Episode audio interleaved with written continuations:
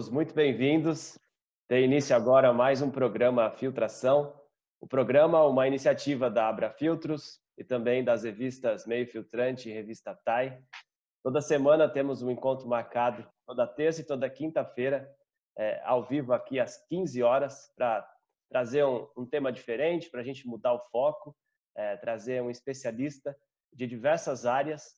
E, e hoje o nosso convidado está aqui, Rodrigo Bicudo, eu já já vou apresentá-lo. Mas antes, alguns recadinhos. É, se você não conseguir assistir esse vídeo até o final ou quiser compartilhar esse vídeo com alguém, é, ele estará daqui a alguns dias na íntegra no nosso canal, canal da TV Filtros no YouTube. É, é o canal das revistas Meio Filtrante, Revista TAI. Então, é, aproveite para se inscrever no canal também e você vai receber os nossos próximos conteúdos também por lá. É, dizer que nós temos mais encontros durante o mês de maio e também começaremos o mês de junho com mais programas. É, dia 26 de maio, a próxima terça-feira, em comemoração ao Dia da Indústria, nós temos o tema Uso Legal de Águas Subterrâneas na Indústria e os impactos na redução de custos de produção, com o geólogo José Paulo. É, na quinta-feira da semana que vem, traremos Victor Ferreira, da ActaVox. Ele vai falar sobre processo decisório, como tomar melhores decisões. Então, é, participe, convide amigos, familiares. Vamos é, mudar o foco e o, o, objetivo desse programa é trazer conhecimento e novas informações. É, dizer como vai funcionar nossa, o nosso programa aqui hoje. Nós temos o nosso chat, é, Rodrigo vai fazer a apresentação dele. Se vocês tiverem perguntas, é, ao final da apresentação ele vai abrir tanto para o vídeo como para o áudio. A gente é, escolheu essa plataforma para que essa interação aconteça. Principalmente, eu estou vendo aqui muitas carinhas, como o Rodrigo disse, é, de alunos já é, do programa. E, enfim, Rodrigo vai contar a história dele, mas antes eu vou apresentá-lo é, Rodrigo Bicuda é profissional de educação física, especialista em corrida de rua, pós-graduado em treinamento e também em marketing esportivo, além de ser criador do programa de treinamento online Bora Correr. Maratonista e entusiasta da corrida de rua, ajuda milhares de pessoas todos os dias através da internet em suas redes sociais. Atualmente, são mais de 2 mil alunos impactados com o programa Bora Correr, que está presente em todos os estados do Brasil em outros 15 países. Rodrigo tem mais de 127 mil seguidores no Facebook, 47 mil seguidores no Instagram. E em seu canal no YouTube são mais de 1.200 vídeos publicados com mais de 1 milhão e 700 mil visualizações. Rodrigo, parafraseando o ex-técnico Murici Ramalho, aqui é trabalho, meu filho. Seja muito bem-vindo. Uma honra ter você aqui. A gente quer ouvir todo esse conteúdo e toda essa história linda que você tem. Obrigado por, por aceitar nosso convite. Oh, obrigado, Adriano. Gente, sejam bem-vindos. Que legal que vocês estão aqui. Tem várias carinhas que eu conheço, algumas não, mas adorei o convite. Falar um pouquinho sobre redes sociais, sobre o trabalho que a gente faz nas redes sociais. Começou lá em 2016 e a gente está em 2020, a gente vai tá indo aí para quatro anos, já tem quatro anos que a gente está nas redes sociais, com o programa de treinamento em si começou em outubro de 2016, então a gente está indo para quatro anos de programa, né, com alunos e tal, mas é um trabalho que, como a gente, você comentou aí, né, do Murici, aqui é muito trabalho e a gente acreditou nesse trabalho lá atrás. Na verdade, quando a gente começou um pouco disso, contar um pouquinho da história aí, é, Posso mandar bala aqui? Vai lá. O jogo tá valendo? Vamos lá, não pode deixar o cara falar que ele fala mais que o homem da cobra. Vamos lá. Gente, é, contar um pouquinho da história aí com o meu trabalho. Eu sou professor de educação física, como o Adriano falou. É, tinha, sempre gostei de trabalhar com corrida, mas quando eu comecei a trabalhar na internet, eu não fazia ideia, na real, que eu ia falar so, só sobre corrida ou pri, prioritariamente sobre corrida. É, eu decidi, quando eu estava lá com meus 35 anos de idade, hoje estou com 40, meu filho tinha um aninho, o Felipe era pequenininho ainda tal, e aí comecei a pensar, né, falei assim, cara, e aí, como é que eu vou? Eu dava aula de personal trainer presencial o dia inteiro. Minha primeira aula era às 5 horas da manhã. Foi a minha rotina assim por muitos anos, né? Acordando três e meia da manhã, saindo de casa quatro e meia da manhã, chegando na academia cinco, saindo, chegando em casa de volta alguns dias oito horas da noite. E aí uma rotina muito puxada, né? E daí quando você tem um filho pequenininho, você começa a repensar algumas coisas. Você fala assim, caramba, essa rotina não é a ideal que eu gostaria. Eu era muito bem sucedido com o que eu fazia, tinha fila de espera de alunos e tal. Era, modéstia à parte, um bom professor na academia. Mas eu chegou uma hora que eu comecei a pensar se aquilo era o que eu queria para sempre, né? E aí comecei a buscar algumas alternativas. O que que posso, como é que eu posso seguir fazendo o que eu faço ou seguir trabalhando, né?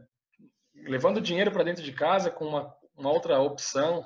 Eu comecei a pensar, já alguns alunos meus sabem essa história, mas eu comecei a pensar em estudar para concurso. Porque eu pensei assim, falei, cara, eu tô com 35, tô bem pra caramba, mas quando eu tiver com 60 anos, será que eu vou ter o mesmo pique, a mesma energia?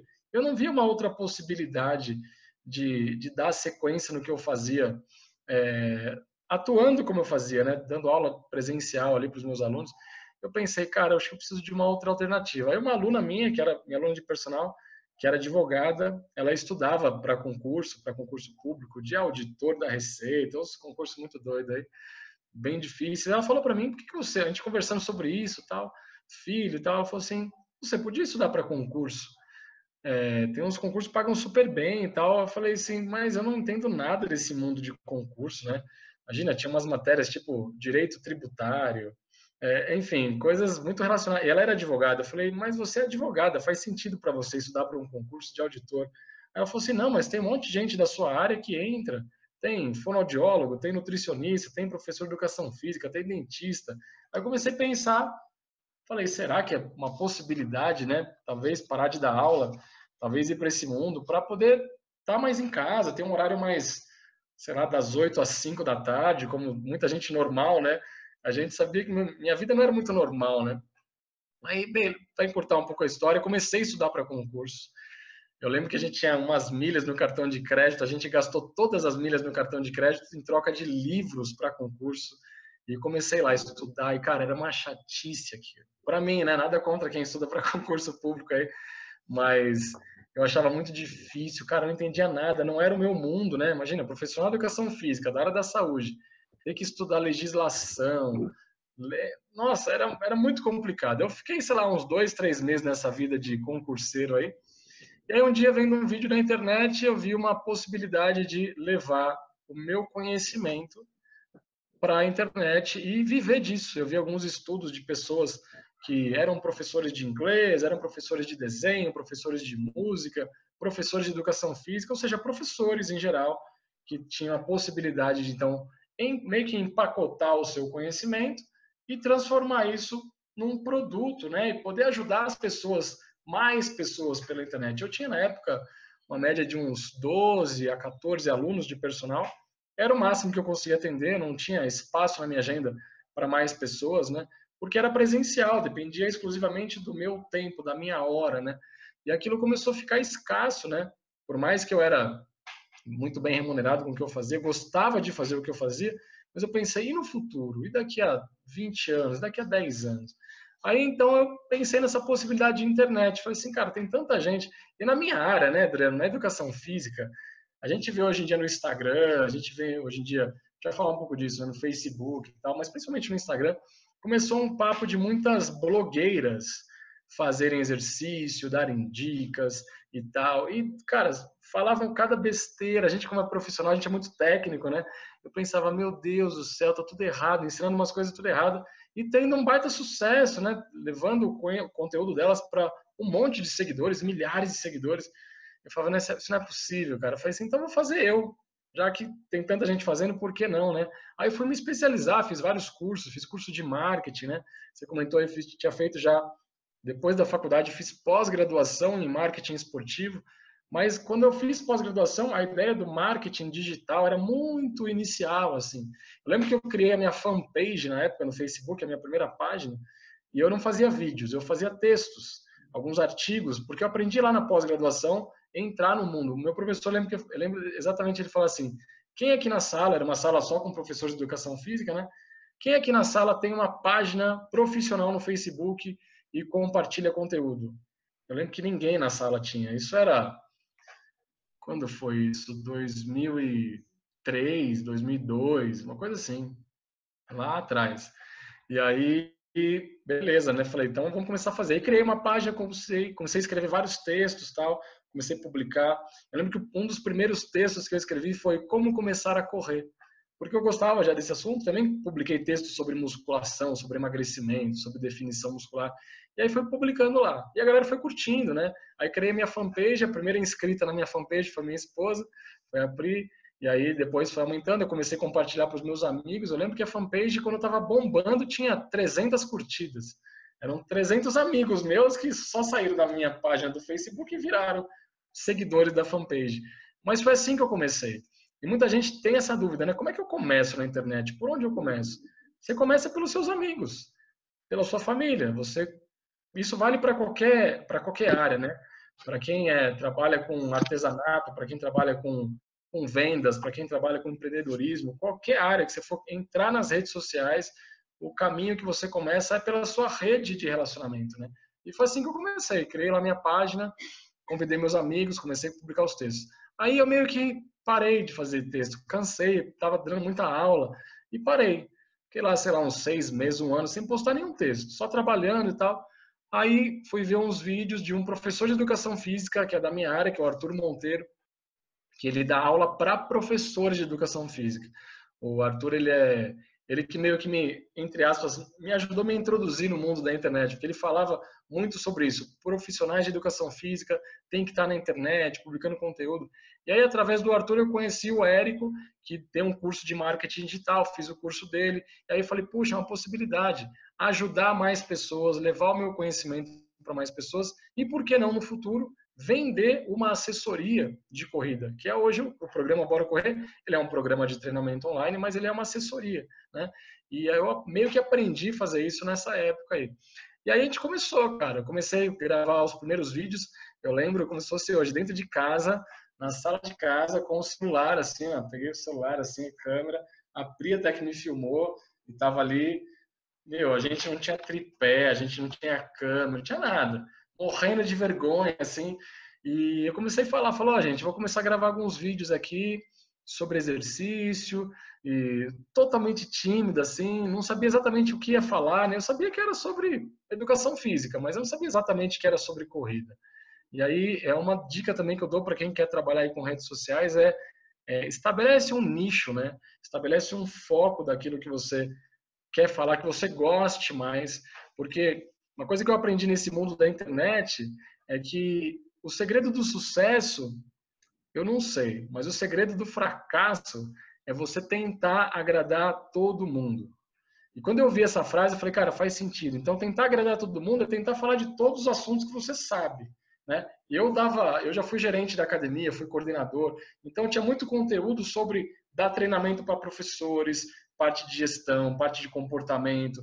E eu pensei, e era tanta coisa que eu queria ensinar que eu, e aí eu ouvindo essa dica, eu falei assim, cara, se eu começar a dar tiro para todo lado, eu não vou acertar ninguém.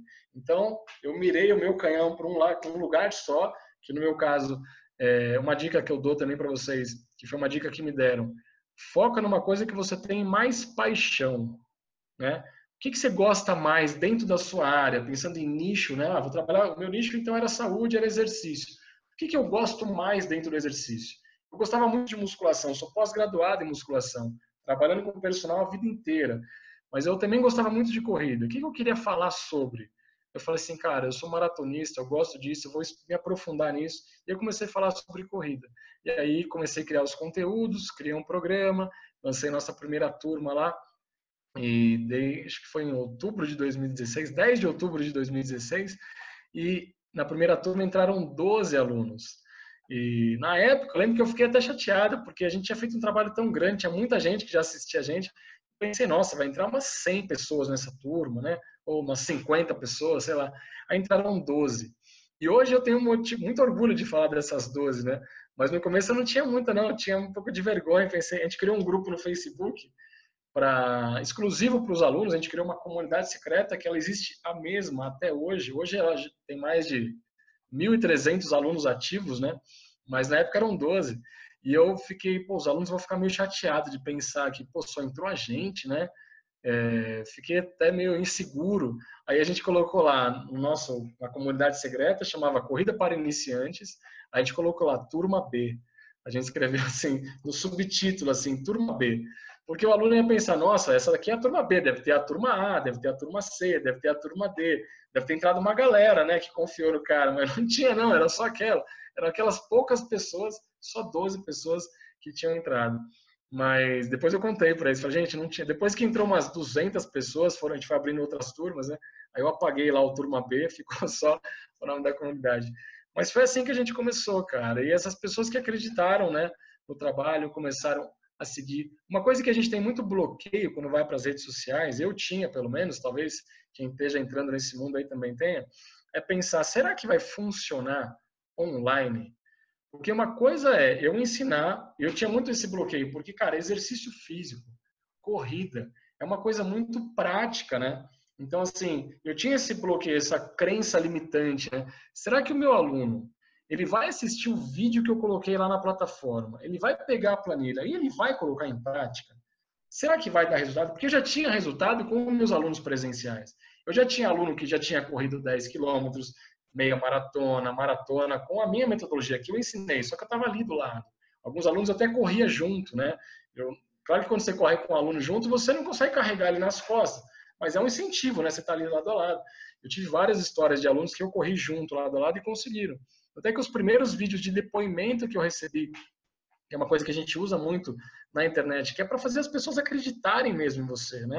Então a gente coloca muito testemunho, muita história real para inspirar outras pessoas. Os meus primeiros vídeos de depoimento que eu recebi foram dos meus alunos presenciais, porque eles já tinham aquele resultado, aquela transformação seguindo a minha metodologia, só que era presencial. E aí eu comecei a testar isso no online. E aí o mais louco de tudo, começou a dar certo, começou a funcionar. Os alunos começaram a colocar em prática, começaram a ter resultado, seja de emagrecimento, seja quem era sedentário e correu os primeiros 5 quilômetros, ou os primeiros 10 quilômetros, ou o cara que bateu o recorde. E aí eu comecei a receber um monte de vídeo de depoimento dos meus alunos virtuais, online. Então é muito louco, alunos que eu nunca tinha visto pessoalmente. Quantos e quantos vídeos de depoimento que eu já recebi de pessoas que eu nunca vi então é muito louco isso, esse poder que a internet tem de fazer as pessoas confiarem na gente, né? E como você disse lá no começo, é por conta de muito trabalho, né?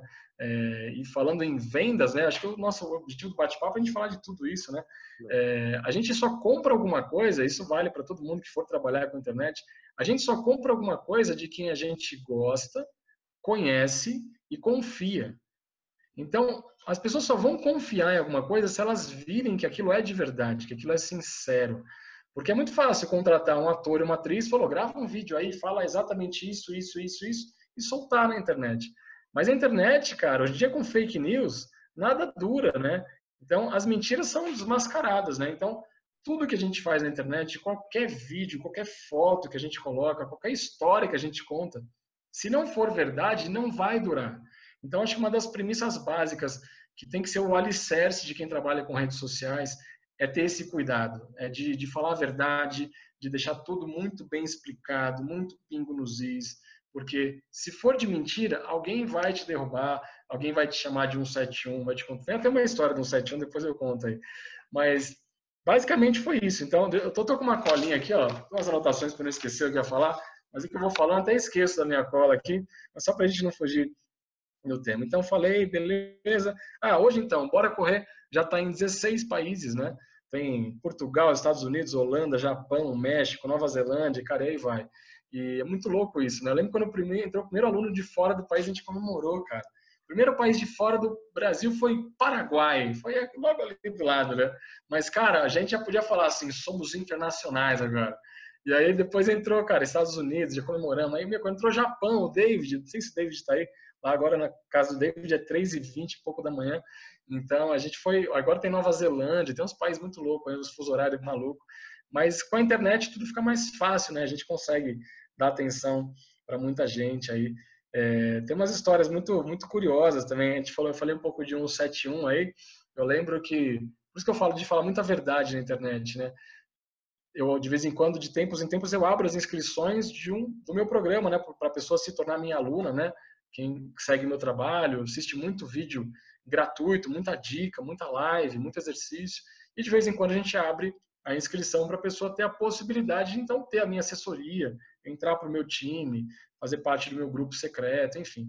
Então, aí a gente abriu as inscrições de uma turma, e isso foi, acho que um, um ano e pouco atrás, acho que dois anos atrás. Foi ano passado, mano? Foi, não lembro, dois anos, enfim, faz um tempo atrás. E aí eu abri lá, abertura das inscrições e tal. Aí uma, uma pessoa comentou lá na internet, um hater, né? A gente chama de hater aquele cara que coloca comentário de ódio, né? Tem essa, esse linguajar, essa gíria na internet, aí no, no mundo da internet. Hater é o cara que odeia, né? Então a gente chama de hater. O cara faz uma crítica sem fundamento e tal. A gente recebe muito elogio, graças a Deus, muita crítica construtiva na internet, mas de vez em quando tem os haters, né? Tem o cara que fala, ah, você é muito chato, não gosta da sua aula, você enrola demais, tem de tudo. A gente tá. Uma coisa que é uma dica aí para quem for trabalhar com redes sociais é não ligue para o que os outros vão pensar. Isso, cara, isso, isso vira o jogo, isso virou o jogo para mim. Só um paralelo, um parênteses aqui, antes de falar do 171. Quando eu fui gravar os primeiros vídeos, eu escutei também uma, uma entrevista de um cara que já estava na internet há muito tempo. Esse cara é o Luiz Passari, ele vende curso de japonês online. Pense você, o cara ensina japonês online. E aí ele deu uma entrevista também sobre redes sociais, sobre marketing e tal. E aí o entrevistador falou para ele assim: "Que dica você daria para quem está começando agora na internet?" E eu lembro que ele falou assim: "Não ligue porque o que os outros vão pensar de você." E cara, eu ligava muito porque os outros iam pensar de mim. Eu pensava: "O que que meu professor da faculdade que me ensinou fisiologia, o que que meu professor da pós-graduação vai pensar de mim que, pô, o que, que esse moleque está ensinando uma coisa que eu ensino, eu sou pós-doutorado. E esse cara que era pós-doutorado, que me deu aula na pós-graduação, não fazia vídeo na internet. E que era uma autoridade, o cara era uma baita autoridade no assunto e ele não estava na internet. Ele publicava lá os livros dele, os artigos científicos, mas não tinha dado a cara para bater na internet. E esse cara falou isso para mim, não liga porque esses caras vão pensar. Não liga porque que seus amigos da faculdade vão pensar. Não liga porque a sua família vai pensar. Vão achar que você é louco. Vão pensar, isso aí não vai dar certo. Isso aí vai demorar muito. Esse cara não vai aguentar fazer tanto vídeo assim, não. E aí eu não liguei para ninguém. Eu tive, graças a Deus, o apoio da minha esposa, da primeira dama. Eu não vou falar muito, senão eu vou começar a chorar. Mas eu tive esse, esse incentivo, essa confiança. E eu simplesmente não liguei.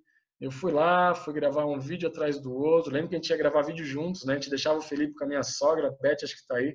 A gente falava, mama, fica com o Felipe, tá ali, a mama tá aí. Fica com o Felipe um pouquinho. O Felipe era bebezinho, né? Que a gente precisava uns vídeos e aí ela ficava, a gente ia lá, não tinha a Pri segurando a câmera, aí o vídeo ficava meio tremido e tal, mas, meu, era o que a gente fazia, a gente foi, foi, foi, foi, acreditou, e hoje a gente está aí fazendo muito vídeo. Mas eu, parênteses, né? Não liga por que vão pensar de você, porque vão pensar, vão julgar. E o cara agora virou blogueiro, e virou youtuber, e tá querendo se aparecer e tal. E não é, cara. A verdade é que você tá ali para ajudar as pessoas. E quando caiu essa ficha para mim, que quanto mais pessoas eu conseguir ajudar, mais eu vou ter o retorno disso. Isso também é outra dica aí, que estiver anotando as dicas, anota essa. Quanto mais pessoas você conseguir influenciar, impactar, ajudar, de graça. E de graça é de graça mesmo. Quem assiste os meus vídeos, meus conteúdos, é, quem tá, o Adriano falou aí meus números aí, eu, nem eu sabia que eu tinha tanto vídeo assim.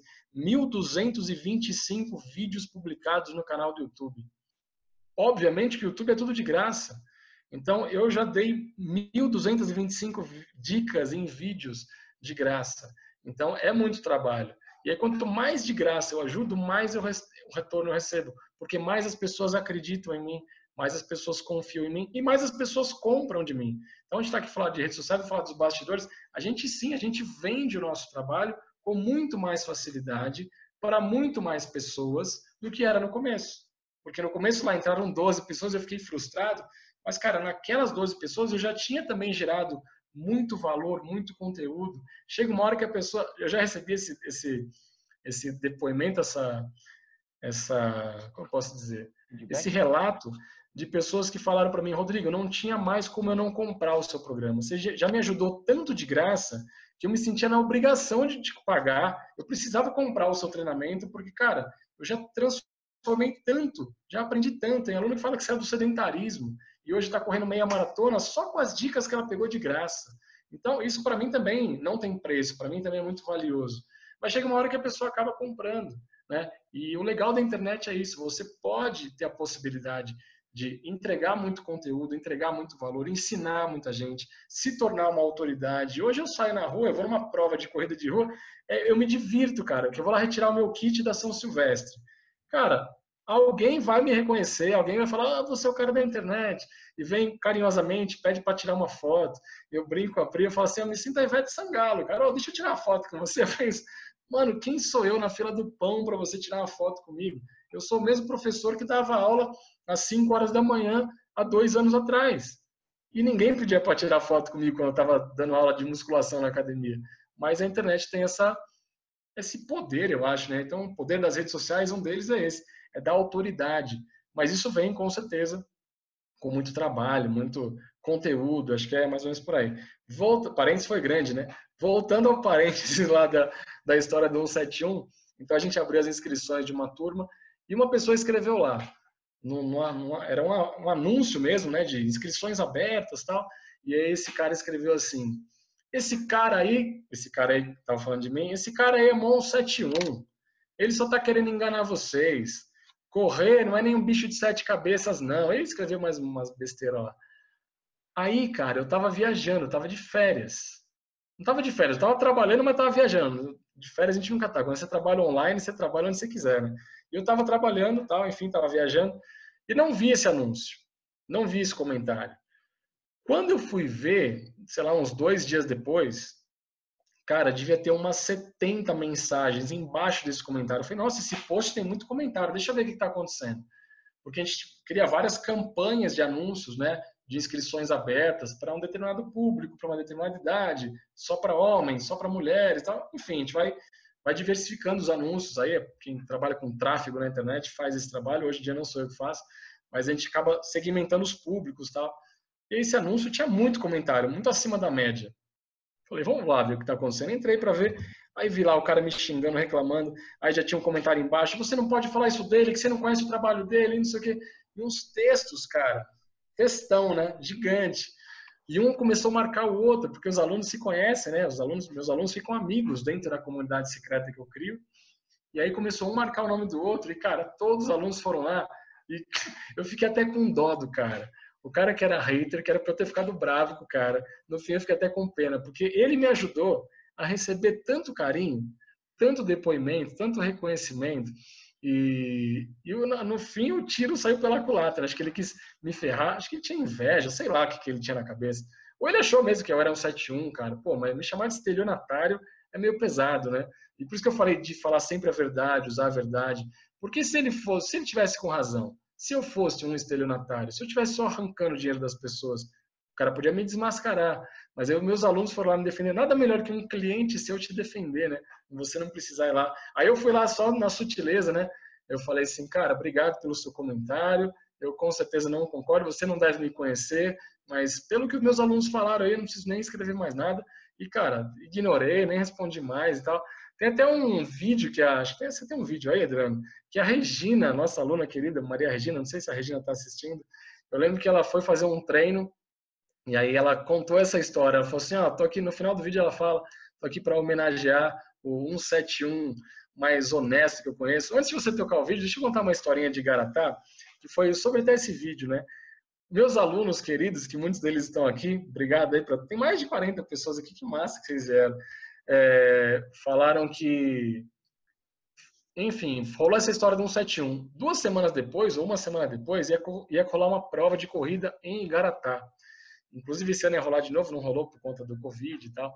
Mas os alunos foram, alugaram uma casa lá, uma galera, tinha na casa mais de 30 pessoas tal. E eu estava viajando, como eu comentei, e aí os alunos foram correr essa prova, uma prova de 23 quilômetros lá em Garatá, alugaram casa tal. E aí os bonitinhos, os engraçadinhos, mandaram fazer um número de peito. A gente usa número de peito na corrida, né, nas provas, com o número 171, cara. E aí, no final da prova, todos eles com a medalha no peito e tal, postaram uma foto, todos com, com o número 171 no peito, falaram que era para homenagear um 71 mais honesto que eles conheciam, porque, pô, se eles estavam lá correndo, é porque não era um 71. A gente tem um vídeo da Regina aí. Você quer tocar esse vídeo aí? Vou, vou colocar aqui. O professor fala, né? Nossa Senhora. Todo mundo tá vendo minha, minha tela? Eu tô. Legal. Vamos lá. Durante vários anos vivi como uma pessoa obesa. Em 2014, me submeti à cirurgia bariátrica. Achei que tinha tomado a porção mágica e seria magra para sempre. Infeliz engano. Com o sedentarismo, comecei a ganhar peso e aí veio o desespero. Em setembro de 2017, pesquisando na internet soluções para o meu caso, me deparei com um careca muito simpático chamado Rodrigo Bicudo, dizendo que eu poderia correr sem se machucar. Pensei e resolvi arriscar. E entrei num tal de programa Corrida para Iniciantes. Seguindo as planilhas e a regularidade nos treinos, voltei ao meu peso de 56 quilos. Fui presenteada com muitos amigos do programa Bora Correr, que hoje fazem parte da minha vida. E graças à corrida e aos amigos que ela me presenteou, hoje estou vencendo a depressão sem uma gota de antidepressivo. Hoje posso afirmar que a corrida salvou a minha vida e me devolveu a alegria que eu havia perdido. E não pude deixar também de homenagear o 171, né? Mais honesto, mais presente, mais gentil, mais camarada que eu já tive o prazer de conhecer. O nosso mestre Rodrigo Bicudo. Quem dermos nós que todos os 171 dessa vida fosse parecido com ele, estaremos muito bem. Né?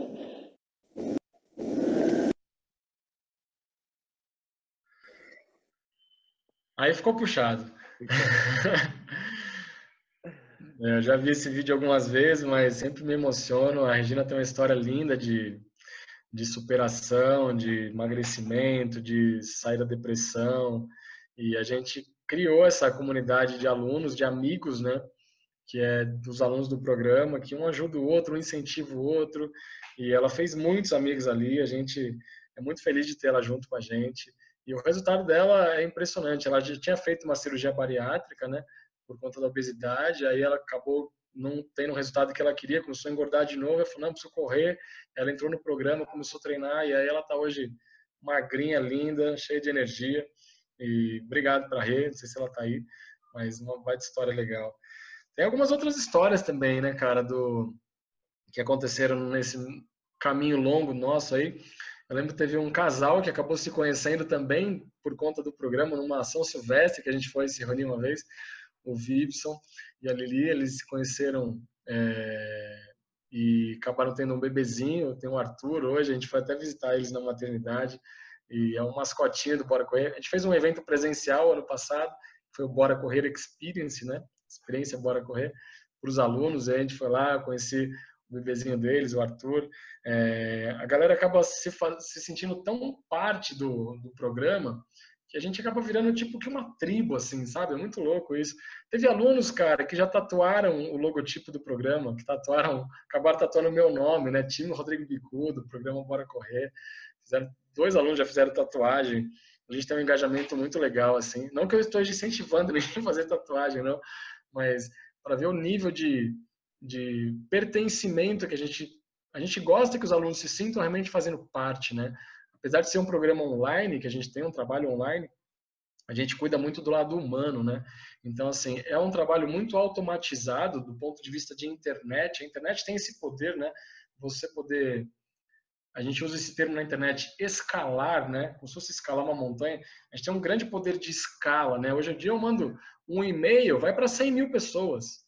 Cara, é muita gente, né? Mas quando a pessoa decide realmente se inscrever, compra o programa e entra, Aí a gente trata no um a um. Eu falo com cada aluno, eu falo no WhatsApp individual com cada aluno, a gente tem uma equipe de suporte que fala com cada aluno como se não fosse um número, como se fosse uma pessoa mesmo. E por isso a gente tem um nível de engajamento muito grande. Dentro do grupo secreto, a gente tem uma comunidade lá, só para você ver, estatística do Facebook, né? A galera faz, a cada 28 dias ele tem um ciclo lá de, de número de comentários tal. A gente deu um print esses dias lá, em, em 28 dias, ou seja, menos de um mês, tinham 22 mil comentários dentro da comunidade secreta. E, cara, é insano. A galera comenta o tempo todo, incentiva o tempo todo, então vira realmente um grupo é, muito unido, muito homogêneo. Apesar de ter gente diferente, gente dos quatro cantos do planeta, a galera ali se sente fazendo parte. E a gente faz questão de que eles se sintam fazendo parte. Acho que uma das vantagens da internet, hoje em dia a gente está vendo muito isso. A gente está hoje aqui na internet, no Zoom, né? É, gente espalhada por um monte de lugar aí, e a gente está conectado a gente está próximo, né? Então, tem muita gente tem um preconceito da internet, pensar, ah, mas a internet é muito fria, a internet não tem calor humano. Claro que não é a mesma coisa de estar presencial, né? De poder dar um abraço, de poder sentir a emoção, mas a gente tem o poder de, de se conectar com muita gente aí. E graças a Deus a gente tem feito, né? Agora na quarentena a gente tem feito muito exercício em casa, começou um projeto novo graças a essa fase terrível que a gente está vivendo, mas se não fosse isso, eu talvez não teria feito nunca exercícios dentro de casa. E mais uma coisa que a gente está aprendendo a fazer juntos aí, né? Eu, a Simone, a Simone está aí, melhor professora do mundo. Vou dar um beijo para Simone, é, que também está fazendo os treinos dela. A gente, a Simone é do meu time, então a gente está fazendo bastante vídeo de exercícios gratuitos para as pessoas fazerem em casa, para ajudar as pessoas mesmo. E está sendo um resultado muito bacana. É, e acho que, por último, não menos importante, a gente tem uma história que acho que me marcou muito, cara, que foi de um xará meu, também chamado Rodrigo, e acho que foi aquele, aquela coisa que eu jamais imaginei que fosse acontecer um dia. A gente teve a história, pô, um bebezinho, né, que nasceu, cara tatuado, os alunos mó amigos tal, mas aí um belo dia um aluno se inscreveu no programa, numa das turmas que a gente fez, e aí me mandou, eu mando um áudio, né, eu mando um áudio no WhatsApp, e de boas-vindas tal. Esse aluno me respondeu, eu, vai ser puxado agora, eu já estou me segurando aqui. E ele falou que ele era ele falou que ele era deficiente visual. O cara é cego, não enxerga desde criança e comprou o programa de corrida. Eu pensei, cara, como assim, né? Não é possível. Não, o programa não é adaptado para quem é deficiente visual. Como é que eu vou ensinar esse cara a treinar corrida à distância, online. Eu tenho um monte de planilha que o cara, cara, o cara não enxerga, o cara é cego. E eu falo, desculpa, né, o politicamente correto cego, mas ele me permite chamá-lo assim. Então, Rodrigo, posso falar cego? Ele falou, pode. Sou cego mesmo. E o cara entrou no programa, confiou, e aí, claro que eu dou atendimento para ele totalmente direcionado por áudio, né? Ele não enxerga os vídeos, as, as, planilhas, ele nunca viu a minha cara, nunca vai ver. Só o dia que a gente se encontrar pessoalmente, talvez ele vai poder sentir. A gente ia se encontrar agora em Igaratá, mas a gente teve que cancelar por conta de tudo isso. E aí Deus colocou na minha vida esse desafio, cara, ajudar um aluno deficiente visual. E não é que o cara treina, meu. O cara treina sozinho. Ele treina do lado da casa dele, tem um terreno do lado da casa dele que é tipo um quadrado, assim, um estacionamento, sei lá o cara corre dando volta num quintal e a gente reclama que, pô, não vou treinar, tô com preguiça, não, eu não vou porque tá frio, ah, eu não vou porque, o que, que vão pensar de mim? E ele é um tapa na nossa cara, a gente usa uma pulseira muito inspirada nele e outros alunos chamado Chega de Desculpas, né?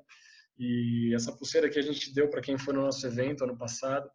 E o Rodrigo, ele inspira muito a gente com essa história de vida dele. Acho que ele gravou um vídeo também falando pra gente um pouco sobre. Toca o vídeo do Falcon aí, que é para derrubar todo mundo mesmo.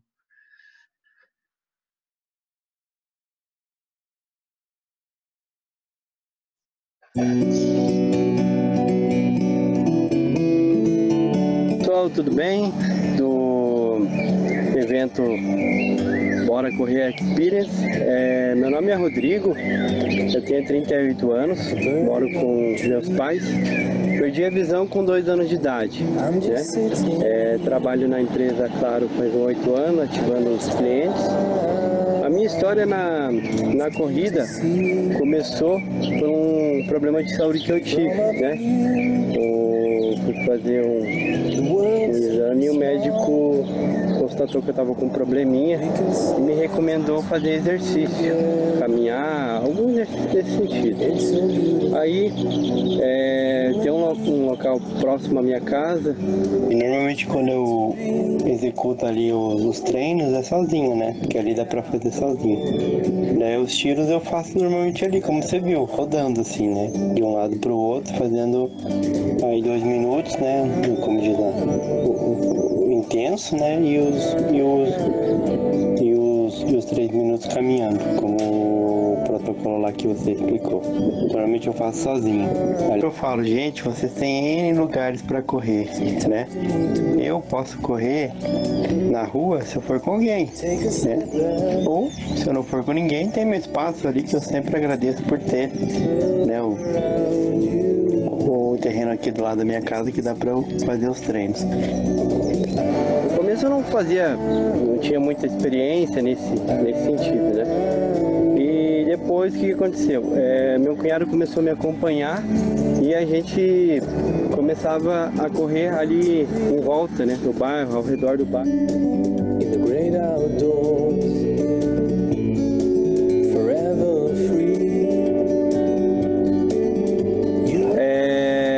comecei a participar depois de um tempo é, de, de, corridas aqui na minha cidade onde eu moro. É, entre 5 e 10 km. Né? E hoje, gente, né, resumindo toda a minha história para vocês que estão aí no evento, eu queria agradecer ao professor Rodrigo, é, Rodrigo Bicudo, que desde que eu comecei a, a participar do seu projeto, está me ajudando e auxiliando nos exercícios e na corrida. E não desistam dos seus sonhos e, e dos seus ideais. E agradeço muito a experiência de estar junto com vocês. Ô professor, obrigado.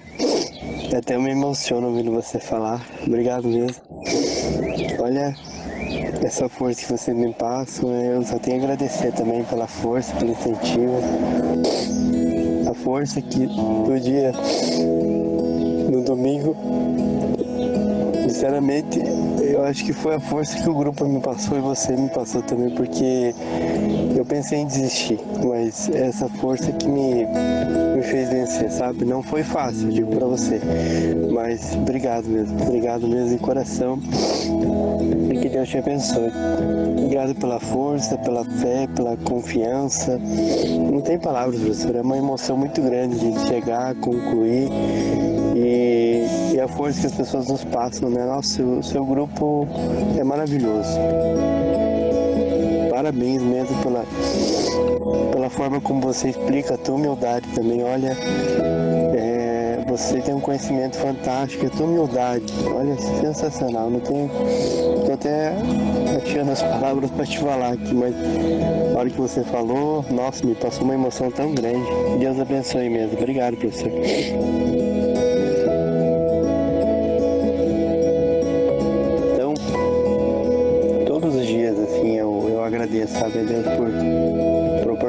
Isso, ter saúde, né? agradeço o corpo, tudo, tudo que a gente tem realmente a gente tem que agradecer, né?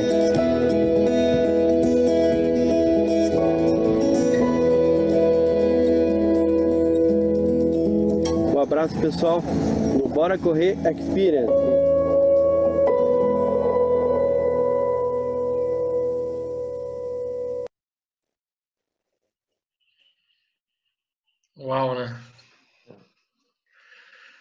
Respira fundo agora, porque é puxado esse vídeo aí. Eu já assisti esse vídeo acho que um milhão de vezes e não tem uma vez que o olho não fica assim. É muito chega de desculpas, né? A gente é campeão de dar desculpas. Ah, mas isso, ah, mais aquilo. E, e acho que quando a gente está meio desanimado, gente vê um vídeo desse, aí acho que levanta todo mundo. E se o cara que é cego consegue, qualquer um consegue. Ele falou ali: vocês têm qualquer lugar que vocês quiserem fazer o exercício de vocês, eu só posso ir se alguém me levar. Então, acho que é muito do que o espírito que a gente acredita aí do exercício, do esporte, da corrida, é, é fazer. A gente, a gente tenta muito incentivar, sabe, Adriano? Incentivar as pessoas, é, incentivar a começar. Agora, incentivar, eu consigo incentivar alguém a começar com um vídeo, com uma palestra, com uma palavra. Agora, fazer a pessoa continuar ela precisa de motivação. Ela precisa muitas vezes de reconhecimento até, né? de ó, parabéns, ó, continua, você está no caminho. Eu tenho um filho pequeno, né? Você sabe, Felipe. E o Felipe, às vezes, ele só continua por incentivo, reforço positivo. Eu falo, parabéns, cara, é isso aí, você foi bem, continua. E isso faz a pessoa continuar.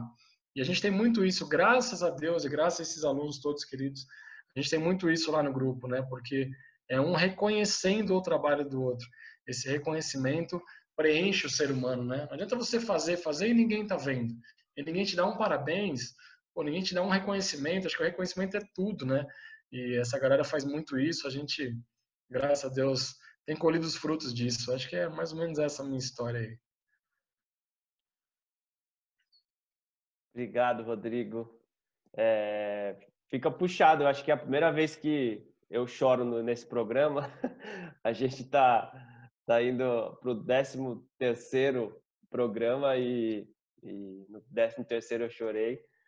É, obrigado. Não à toa a gente chamou é, esse programa de O Poder das Redes Sociais e, e eu acho que todo a sua história e esse, principalmente esse último vídeo, ele mostra o poder mesmo da, da transformação, né? O quanto você conseguiu através das redes sociais transformar milhares de vidas é, e fazer a diferença, né? Na vida de quem às vezes você nunca imaginou fazer. E é o caso do, do seu xará. É, parabéns, viu, pelo, pelo seu trabalho. Eu estou tentando me recompor aqui. Não, valeu, agradeço, agradeço a oportunidade e, e eu falo em nome de todos os profissionais de educação física, não é mérito só meu, eu tenho o privilégio de trabalhar com isso, de poder ajudar as pessoas nesse sentido, né? No caso da corrida, muito especificamente, hoje, hoje, exatamente hoje, eu falei com uma aluna, é, eu dou as boas-vindas, né? Ela se inscreveu, ela ganhou, é engraçado, ela ganhou de presente o programa do marido dela, falou que foi, foi presente dia, dia dos namorados, deu para ela o programa de presente, eu falei com ela, e ela falou que ela estava buscando na corrida de rua motivação para viver. Olha que forte isso, porque ela perdeu o filhinho dela com 33 dias de vida e aí ficou puxado para mim, porque não dá para imaginar uma dor dessa, né? A mãe perdeu um bebê e está querendo encontrar na corrida, no exercício, uma fuga da realidade, uma, uma palavra que ela usou para mim foi um ressignificado da vida, e a corrida tem esse poder, né? De estar tá num grupo de pessoas que vão se ajudar e junto com outras pessoas que querem a mesma coisa e ela poder ter um momento dela, porque quando a gente está fazendo exercício, a gente não está pensando em problema. É um momento que a gente está ali cansado, ofegante, conectado com a gente mesmo, né? Com a nossa energia vital, com o nosso templo, né? Que é o nosso corpo, a nossa casa.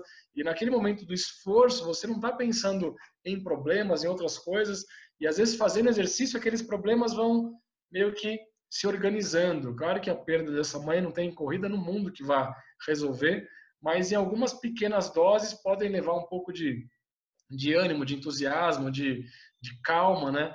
E para ver o tamanho da minha responsabilidade. Detalhe, essa moça que se inscreveu, ela é professora de educação física mais responsabilidade ainda, porque eu não criei o programa voltado para profissionais, eu voltei voltado para os alunos, né? Então, uma profissional que confia a esse ponto no meu trabalho, então é motivo de muito orgulho para mim, muita responsabilidade, mas é mais ou menos o caminho que a gente segue aí, acreditar em cada ser humano, tentar ajudar um a um, apesar de ser esses números todos aí, ah, milhões de visualizações, sei quantos mil pessoas, mas a gente não trata ninguém como, como massa, não, a gente trata cada um como cada um, e quem é meu aluno sabe disso. Muito bom, muito bom. É, bom, agora vamos abrir para perguntas. É, lembrando que vocês podem fazer as perguntas por vídeo, por áudio, é, ou aqui pelo chat. É, eu, a gente tem, já está recebendo aqui algumas, é, algumas mensagens. O Lucas Cortese colocou sensacional, quantas histórias maravilhosas e cheias de inspiração. Obrigado por compartilhar. A Rogéria fez uma pergunta, eu já vou fazê-la, mas antes a, Sandra, parabéns, são histórias inspiradoras, obrigado por compartilhar. É, Rodolfo, parabéns, professor, que história, hein? Você é fera, garoto. É, Rodrigo conta o começo do Facebook, ele está colocando aqui.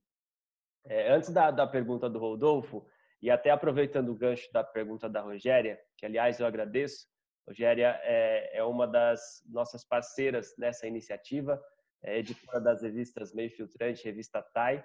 Obrigado pela presença e parceria de sempre. Ela pergunta é, como correr com máscara, não é prejudicial ficar respirando o mesmo ar.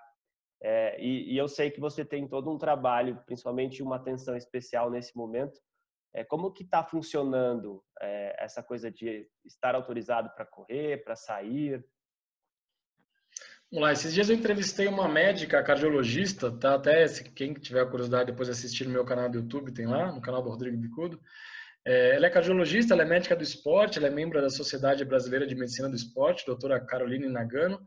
E eu perguntei exatamente isso para ela. Doutora, correr de máscara é bom, não é? É para correr, não é?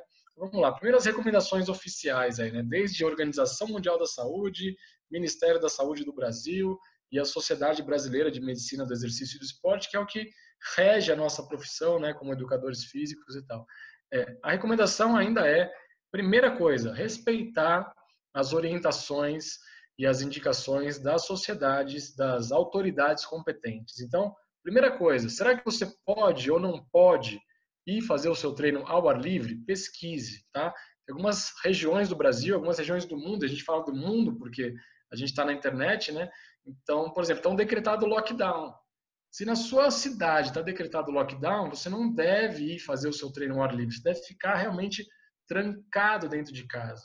Se não estiver proibido sair para a rua para fazer uma atividade normal, você pode ir fazer. Inclusive, os médicos recomendam que você faça, porque tem muita gente que tem diabetes, sobrepeso, depressão, tem gente que se tirar, a pessoa que tem muita depressão, uma depressão profunda, e a única, o único exercício que essa pessoa faz é fazer uma caminhada ao ar livre, e a gente tira isso dela, essa, eu vou falar uma coisa muito séria. Essa pessoa pode cometer o suicídio. Então, exercício físico é remédio, é saúde. Agora, cabe a todos os praticantes de corrida, e eu principalmente tenho essa responsabilidade, de orientar a questão do bom senso Primeiro é respeitar as indicações oficiais. Isolamento social. Vai fazer um exercício ao ar livre? Vai sozinho. Segundo, vai no local que não tenha ninguém por perto. Ah, eu sei que tem uma praça aqui perto de casa que o pessoal costuma fazer caminhada lá. Não vai nessa praça, vai numa outra rua. Pega uma avenida do bairro, uma rua afastada, que não tenha nenhum cachorro passando pela rua. Vai cedinho, vai seis horas da manhã, que não vai ter ninguém na rua. Vai isolado. Então, essa é a recomendação oficial de todos os órgãos competentes voltados para a saúde. E é o meu posicionamento também, né? Evitar aglomeração, tomar todos os cuidados, né? Higienizar as mãos, passar álcool gel, não colocar de jeito nenhum a mão no olho, no nariz, na boca. Agora, sobre correr de máscara, eu pessoalmente sou contra, eu acho que não é uma boa prática, eu acho que uma, um bloqueio mecânico para quem está precisando respirar vai mais atrapalhar então, eu acho delicado usar máscara. Se você for fazer uma caminhada, pô, eu vou até o mercado, eu vou até a padaria, eu vou até o açougue, que é perto, você vai de máscara, ótimo, deve ir mesmo, né? Tá na rua, você não está fazendo exercício, mas quando você precisa de uma demanda de oxigênio mais importante, mais significativa, vai ser quase impossível. E a máscara pode até ser prejudicial para você. Então, eu não recomendo que você use máscara, porque para fazer uma corrida, por exemplo, ela pode te sufocar, pode fazer você ter um mal-estar fazendo exercício. Legal. É, a Marli colocou aqui, chorei com o vídeo da Regininha, não tinha visto ainda. Rodrigo, é muito fera, orgulho de ser da família Bora Correr. A Carla, é, perfeito, exercício físico é saúde. Eu estava ficando muito mal, voltei a caminhar e estou com outro pique, sozinha, em segurança e com saúde. Muito bom. Deixa eu fazer um parênteses, Adriano. É porque assim, a gente está vivendo um momento muito delicado, né? Logo no começo dessa pandemia, rolou muito isso. Fica em casa, fica em casa. Eu mesmo, a gente fez vídeos falando, fica em casa, não sai, vamos parar de treinar um pouco tal. Mas isso está tomando um tempo agora que é que ninguém sabe como vai ficar. E se isso tudo durar, Deus me livre que não, né? Mas se tudo durar um ano? E se durar dois anos? E se durar, sei lá, o mundo vai ser diferente. Então a gente precisa se readaptar. A gente precisa ter a inteligência emocional até de nos readaptar às novas rotinas, às novas possibilidades e seguir as orientações que nos são dadas, né? E a gente vai se adaptando, vai se ajustando com tudo isso que está acontecendo. Então, quem, teve muita gente que ficou dois meses aí sem fazer nenhum exercício, eu sei disso. E agora está vendo a possibilidade de, pô, o mundo não parou, dá pra, existe uma adaptação desse mundo novo. Eu acho que cabe a cada um usar então a sua inteligência, o seu bom senso, a sua empatia e fazer o seu treino como consegue fazer, mas não ficar sedentário, porque sedentarismo mata. Os dados da última, os últimos dados da, da OMS mesmo, né? As causas de morte no mundo, sem contar coronavírus, as causas de morte no mundo nos últimos 365 dias, mais de 30% são causadas por problemas cardiovasculares. Ou seja, sedentarismo mata mais do que qualquer coisa no mundo. Mata muito mais do que Covid-19. Então, ficar sedentário não é remédio para ninguém. Ah, é prevenção. Não, não é prevenção. É, você está fazendo mais prejuízo para a sua saúde do que se você fizer uma caminhada seguindo todas essas instruções, né, todas as recomendações. Então, exercício é saúde. Muito bom. É, eu vou pegar o gancho aqui do, do Rodolfo, que ele perguntou do seu começo no Facebook. É, e que dica você daria, assim, porque é muito difícil o começo, né? Principalmente em relação ao conteúdo.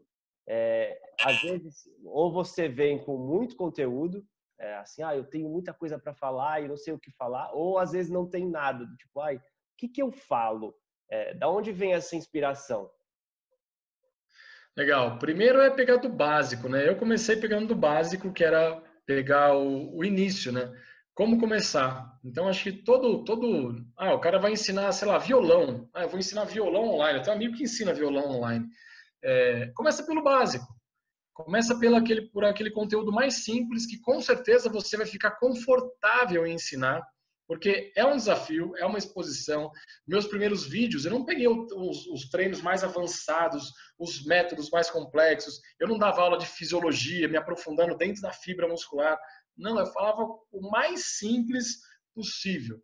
E uma coisa que eu acho que é importante é usar a comunicação que a pessoa vai gostar de receber. Então, se você conhece aquele, aquele mercado, aquele nicho, você sabe mais ou menos as palavras que as pessoas usam. Né? Então, acho que é mais ou menos tentar ser o mais natural possível. Uma dica é: as pessoas gostam de pessoas. Né? As pessoas não gostam de uma. É, como é que eu posso dizer isso?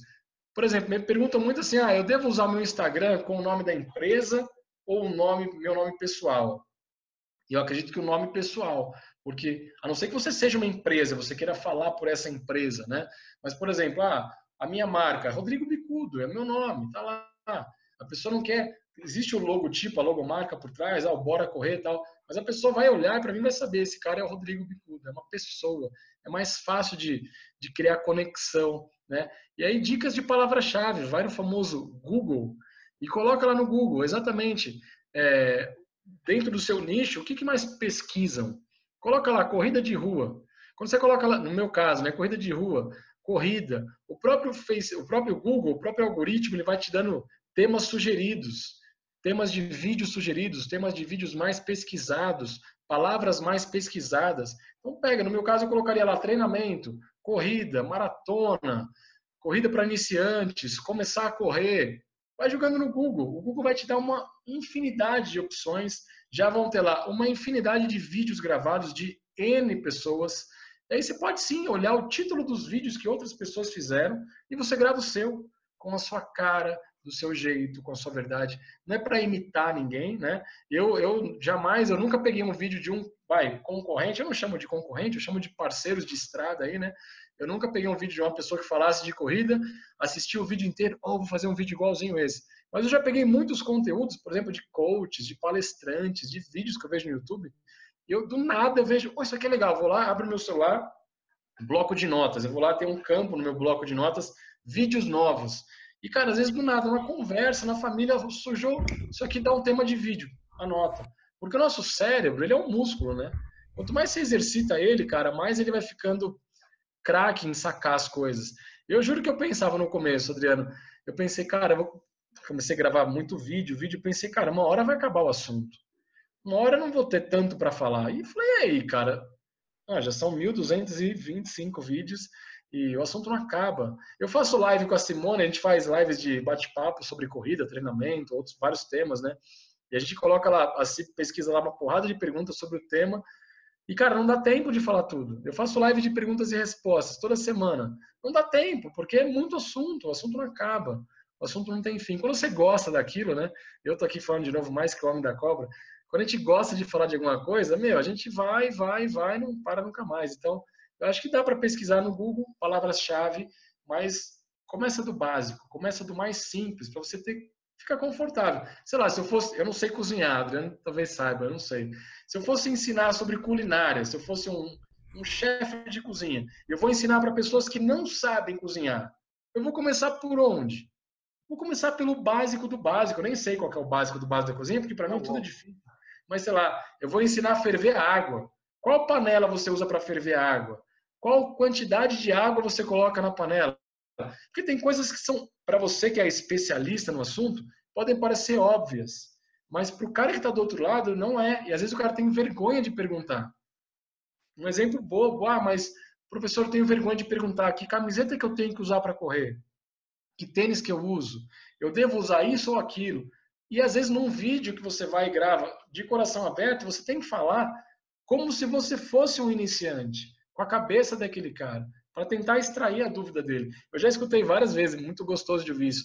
A pessoa fala assim: Rodrigo, assisti esse vídeo, parece que você está me vigiando aqui na minha casa. Como é que você sabe de tudo isso? Esse vídeo você fez para mim porque eu estou falando exatamente o que aquele cara precisa ouvir.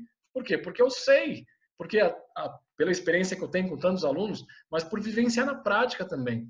Eu acho que é mais ou menos tentar ler o que a pessoa precisa, o que, que o seu futuro cliente em potencial precisa e ajudar ela. Dar o conteúdo de graça. Muita gente tem medo de dar conteúdo de graça, mas se eu der conteúdo de graça, por que, que o cara vai comprar de mim? Né? Olha aí meu canal do YouTube. Quanto mais conteúdo de graça eu dou, mais eu vendo. Porque as pessoas querem economia de tempo também. Ela não quer ter que ficar procurando na internet. Pô, tem um zilhão. Se só eu tenho 1.200 vídeos gravados, imagina quantos vídeos não tem sobre corrida na internet. Tem zilhões. Mas a pessoa não quer ter que ficar procurando também. Ela quer economia de tempo. Então, às vezes, ela quer um caminho mais direcionado. Acho que é por aí. É, tem, o pessoal está perguntando aqui, eu estou separando as nossas perguntas. E, eu, Rodrigo, em falando de, das redes sociais, é, Hoje nós temos várias opções, né? Eu acho que quando você começou, o Facebook era o que estava na crista da onda e aí você optou por fazer a primeira fanpage lá. É, hoje, para quem está começando, é, é, você indica uma ou tem que começar por todas? Eu indico começar por todas. Eu hoje em dia o meu Facebook é o maior, né, de número de seguidores e tal, justamente por isso. Eu comecei primeiro lá. Eu era um, eu, eu não era um usuário do Instagram eu pessoalmente, tá? E eu falo eu pessoalmente porque eu, quando eu comecei o meu projeto, é, virou eu empresa, mas sou eu mesmo, né? Então, assim, eu quando eu comecei nas redes sociais, a gravar conteúdo e tal, eu usava, eu era um usuário do Facebook. Eu era o cara que postava lá para meus amigos, comentava piadas, vídeos que eu gostava. Ou seja, eu usava o Facebook como rede social, como muita gente usa. Eu gostava muito do Facebook, gosto ainda até hoje. Mas eu usava muito o Facebook, eu quase não tinha o Instagram. Eu tinha lá uma conta no Instagram, mas praticamente não usava. O Instagram era muito de foto, né? Não era muito tanto de foto, de vez em nunca postava uma foto lá e tal. É, não tinha nem vídeo no Instagram nem nada na época. E aí eu usei muito o Facebook. O canal do YouTube também. O canal do YouTube eu demorei um tempão para começar a criar canal do YouTube. Eu era meio pé atrás do YouTube. Não, o Facebook eu gosto mais. Eu só fazia live no Facebook, todas as minhas lives eram no Facebook. E aí eu comecei muito forte no Facebook e depois, sei lá, de muito tempo eu fui para as outras redes. E hoje em dia tem muita gente que fala, ah, o Facebook morreu, ah, o Instagram tá bombando, ninguém liga mais para Facebook. Então vou dar uma dica é, financeira para vocês. É, a, acho que mais de 80% das nossas, dos nossos leads, dos nossos clientes, vem do Facebook não vem do Instagram. Eu tenho um monte de, de aluno que fala assim, pô, professor, vou criar então uma conta no Instagram aqui, porque eu, fiquei sabendo que você faz aula no Instagram, eu vou, vou lá para o Instagram também. Então, tem gente que nem tem Instagram e acaba me conhecendo pelo YouTube, pelo Facebook.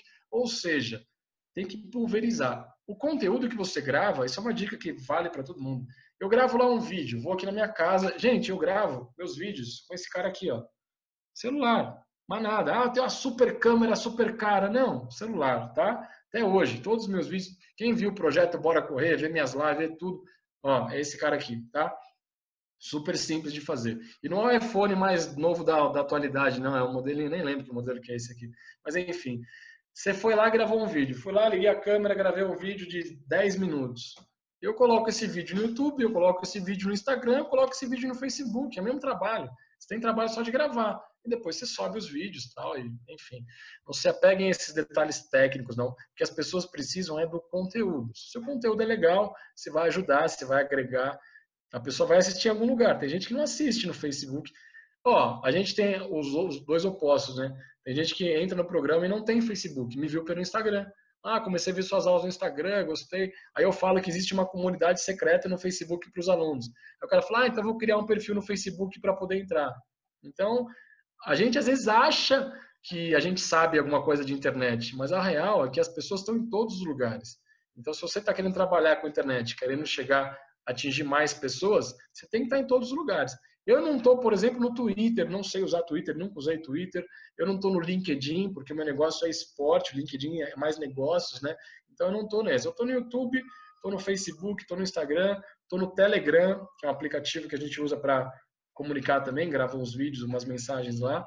E e-mail. O e-mail ainda é o carro-chefe, a gente é muito forte no e-mail. Legal. É, o Rodolfo perguntou se você, qual foi a sua sensação na primeira live e, e, a Carla fez uma pergunta legal aqui, se é importante ter um produto é, para começar, já ter o produto pronto, ou ele vai acontecer com automaticamente? Legal. É, sobre a primeira live, cara, eu falo isso né, de, de segurança, né? Eu lembro que a primeira live eu pensei, cara, tem que ser um assunto que seja fácil, porque eu não posso ali gaguejar. E, e, assim, todos os vídeos que eu faço, todos os vídeos que eu faço, não tem script.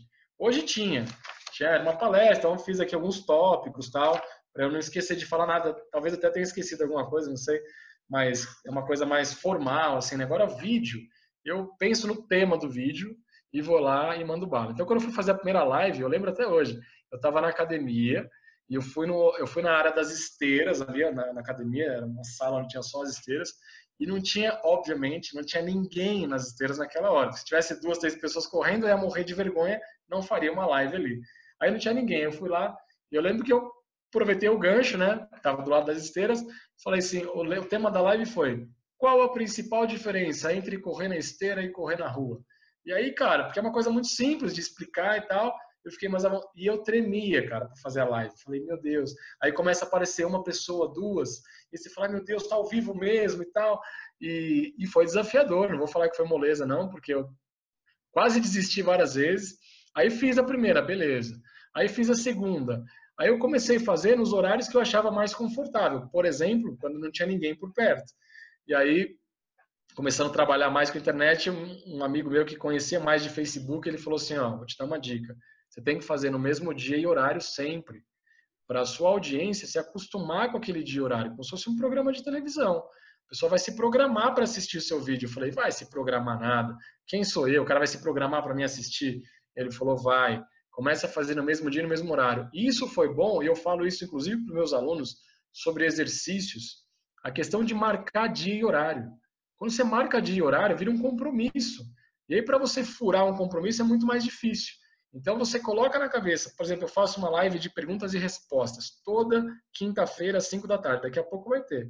Toda quinta-feira, às 5 da tarde já é automático para mim. Não existe a possibilidade de eu não fazer, porque tem dia horário marcado. As pessoas que me assistem, me acompanham, sabem, pô, o cara vai estar tá lá cinco horas. Vira uma obrigação, vira uma disciplina. E com disciplina você consegue ter mais resultados aí. É, sobre a primeira live, a outra pergunta eu esqueci.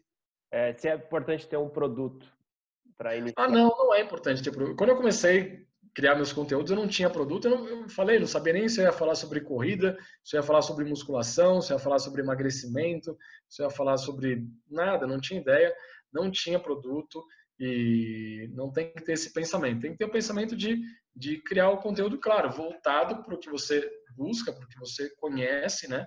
No meu caso foi exercício, depois, depois de um tempo virou corrida, mas não tinha produto sobre, né? E aí depois eu decidi, falar, ah, então vou tentar vender a minha assessoria aí, enfim. Aí entrei na, no mundo do marketing para aprender como fazer isso e tal. Mas aí não tinha, não tinha produto não. Legal. Gente, está muito legal, é, mas o Rodrigo tem um compromisso já já. É, então a gente. Já cinco, tá tranquilo. Vamos pro chegando no nosso encerramento aqui. Eu vou fazer a última pergunta, é, que depois eu vou passar todas essas perguntas para o Rodrigo, tá? É, as que ele não conseguir responder aqui ao vivo. Mas é a Patrícia fez uma pergunta legal. Eu acho que você que, que é da área e está envolvido com isso é, vai, vai responder para a gente. Como você acha que ficarão as corridas e o esporte em geral pós-epidemia? Uma vez que provavelmente as pessoas irão evitar aglomerações e contatos físicos, tanto em relação aos praticantes e atletas, quanto às torcidas, o público em geral. É, o que, que você imagina para o futuro, se Deus quiser, próximo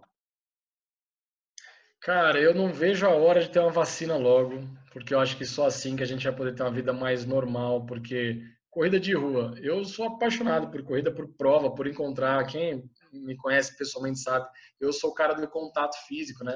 De abraçar, de beijar, eu me seguro quando não pode, né? Agora nessas épocas, você encontra uma pessoa super querida e você fala, cara, e aí, você quer abraçar, e não pode, né? Então a gente tá, é muito difícil, é muito desafiador. E eu acredito que não vão ter corridas de rua tão cedo enquanto não tiver uma, uma solução mais palpável para isso, mais segura. Porque não existe uma corrida. Hoje, imagina, quem gosta de corrida está louco para ter uma corrida. Então, quando tiver a primeira corrida, vai ter pelo menos 10, 15 mil pessoas. Vai ter aglomeração. Não dá para não ter aglomeração. Por isso que eu falei, dá para treinar corrida sozinho. Aí dá. Todo mundo sabe, é um local perto de casa, um horário perto de casa que não tem uma alma na rua. Mesmo que você trabalhe perto de um, more perto de um lugar mais movimentado, mas tem algum horário que dá. Agora, evento, acho que vai ser difícil. Então, torcer para ter vacina logo, né? Para todo mundo estar tá imune.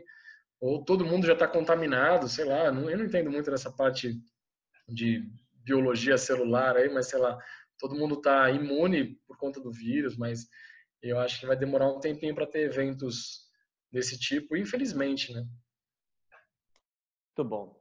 Quero aqui agradecer a Carla, a Kátia, uh, quem mais? Rodolfo, a Sandra, Patrícia pela pergunta, Marli, a Sandra já disse, Rogéria, que legal. Lucas, todo mundo participando. É, Rodrigo, a gente está chegando ao nosso final. Eu quero convidar é, o presidente da Abrafiltros, João Moura, ele sempre dá uma palavrinha aqui com a gente. É, seja bem-vindo, presidente. Obrigado. Boa tarde a todos. Boa tarde, professor Rodrigo. Boa tarde, mestre. Como vai? Tudo bem? Tudo jóia, João. Quero agradecer a todos que nos deram o prazer da companhia hoje. Eu queria agradecê-lo, né, em nome da nossa associação, e trazer uma frase muito importante que foi dita há muito tempo atrás pelo Bill Gates. Bill Gates disse mais ou menos assim, se não falha a memória. Em alguns anos, é, vão, vão ter dois tipos de empresa. As que vão fazer negócio pela internet e as que vão estar fora dos negócios. Então, as redes sociais vieram né, para ficar, elas estão aí dando prova, né, que você pode fazer as coisas dentro de uma certa simplicidade, de uma certa né, é, praticidade e alcançando uma perfeição para tudo que você põe e quer fazer na vida, né? E querer, né, não é vontade, né? Querer é uma decisão. E você trouxe para nós hoje aqui uma porção de coisas, você trouxe emoção, você conseguiu, né, é, através do seu estudo, através do seu profissionalismo, agregar gente, né? Trazendo gente para uma convivência saudável e uma condição melhor de vida. Então eu queria parabenizá-lo você por ser esse agregador, por ter tantos seguidores e que você continue, né, sendo o exemplo e a soma dessas iniciativas que você trouxe para nós hoje com muita simplicidade e você acabou deixando para nós aí uma grande aula de marketing que dá para fazer, né? E, pra gente, e nós temos que sempre é, praticar isso, né? Que menos é mais. Muito obrigado. Espero vê-lo em breve, né? Porque agora eu já me candidatei a ser seu aluno. Vai ser um prazer. Uma boa tarde a todos e continue nos prestigiando em nossa live aí. E quem tiver sugestões de amigo também, apresente para o Adriano. Meu muito obrigado a todos, uma boa tarde, um bom fim de semana. Legal. Muito obrigado, presidente. É, bom, considerações finais de Rodrigo Bicudo, é, principalmente para falar, Rodrigo, é, das suas lives, do, do seu trabalho. É, hoje tem uma live que eu sei às 5 horas e você tem um trabalho semanal aí também de, de condicionamento físico. Fala para gente. Legal. É, dá um recadinho para quem está assistindo esse vídeo gravado. Vamos falar de, de marketing, né? Se você está vendo esse vídeo gravado aqui no canal da Abra Filtros, se inscreve no canal da Abra Filtros, aí vão dar essa moral. Tem muito conteúdo de qualidade aqui, de vários, vários segmentos aí. Eu já assisti algumas palestras aqui que rolaram, como essa minha, e só tem gente fera aqui. Eu não sei nem o que eu estou fazendo aqui, porque o cara só trouxe gente fera, porque acho que eles foram com a minha cara. Mas enfim, é, eu tenho live hoje, minhas lives são de exercícios toda segunda, quarta e sexta. Começou agora durante a quarentena, então é um projeto que eu não sei quando que vai acabar. Toda hora me perguntam, professor, depois da quarentena vai continuar? Continua, tá legal, não sei o quê. De verdade a gente não sabe. Toda segunda, quarta e sexta, às 5 da tarde, ao vivo no meu Instagram. E depois esses vídeos vão gravados para o YouTube, Face, GTV do Instagram. Fora isso, tem um monte de aulas toda semana também da professora Simone, que está aqui, que também grava aulas em casa, que é do meu time, então tem um monte de vídeos para vocês fazerem ou ao vivo ou gravado. E live de perguntas e respostas toda quinta-feira no meu Instagram também, é rodrigobicudo.com.br, às 5 da tarde. Se tiver dúvidas sobre treino, sobre corrida, sobre prova, sobre exercício, a gente bate um papo ao vivo ali sobre esse assunto. E é isso. Quem quiser me seguir nas redes sociais, será um prazer. É só procurar Rodrigo Bicudo que você vai encontrar YouTube, Face, Instagram. E é isso aí. Muito bom. E da palestra também, né, Rodrigo? Palestra também, tem uns malucos que chamam a gente para dar umas palestras de vez em quando a gente vai. A gente gosta de falar um pouquinho sobre treino, sobre corrida. Então, quem quiser convidar a gente, a gente está aberto aí. Quiser mandar e-mail, contato, arroba rodrigobicudo.com.br, a gente bate um papo aí. Muito bom, muito bom. Gente, esse foi o nosso programa de hoje. Só relembrando, se você não conseguiu assistir esse conteúdo por completo, ou quiser indicar para alguém compartilhar, ele vai é, daqui a alguns dias estar na íntegra no canal da TV Filtros, canal das revistas Meio Filtrante, Revista TAI. É, se inscreva no canal, como o Rodrigo disse, e, e você vai receber conteúdos atualizados é, e bastante informação legal. Convidá-los para a semana que vem, temos dois encontros. Na terça-feira, comemorando o Dia da Indústria, falaremos sobre a gestão da água nas indústrias, é, e na quinta-feira, sobre processo decisório, como tomar melhores decisões. É, Rodrigo, muito obrigado. É, foi um prazer recebê-lo aqui. Parabéns pelo trabalho. Parabéns por transformar tantas vidas. É, tem sido, é, a gente vê que tem sido fundamental é, o, o seu trabalho para muita gente e continue assim. A gente morre de orgulho de você. Obrigado, tamo junto. Precisando de a gente é só chamar. Obrigado para todos que assistiram esse vídeo. Vi que vários alunos do programa Bora Correr vieram aqui presencialmente. Beijo no coração de vocês. Obrigado por me prestigiarem sempre. Convidei. Beijo para a sogra que está assistindo ali. Beijo para todo mundo. E tamo junto aí. Valeu. Legal, gente. Muito obrigado pela presença. A gente espera vocês nos próximos programas. Fiquem bem, fiquem em casa e até a próxima. Tchau, tchau.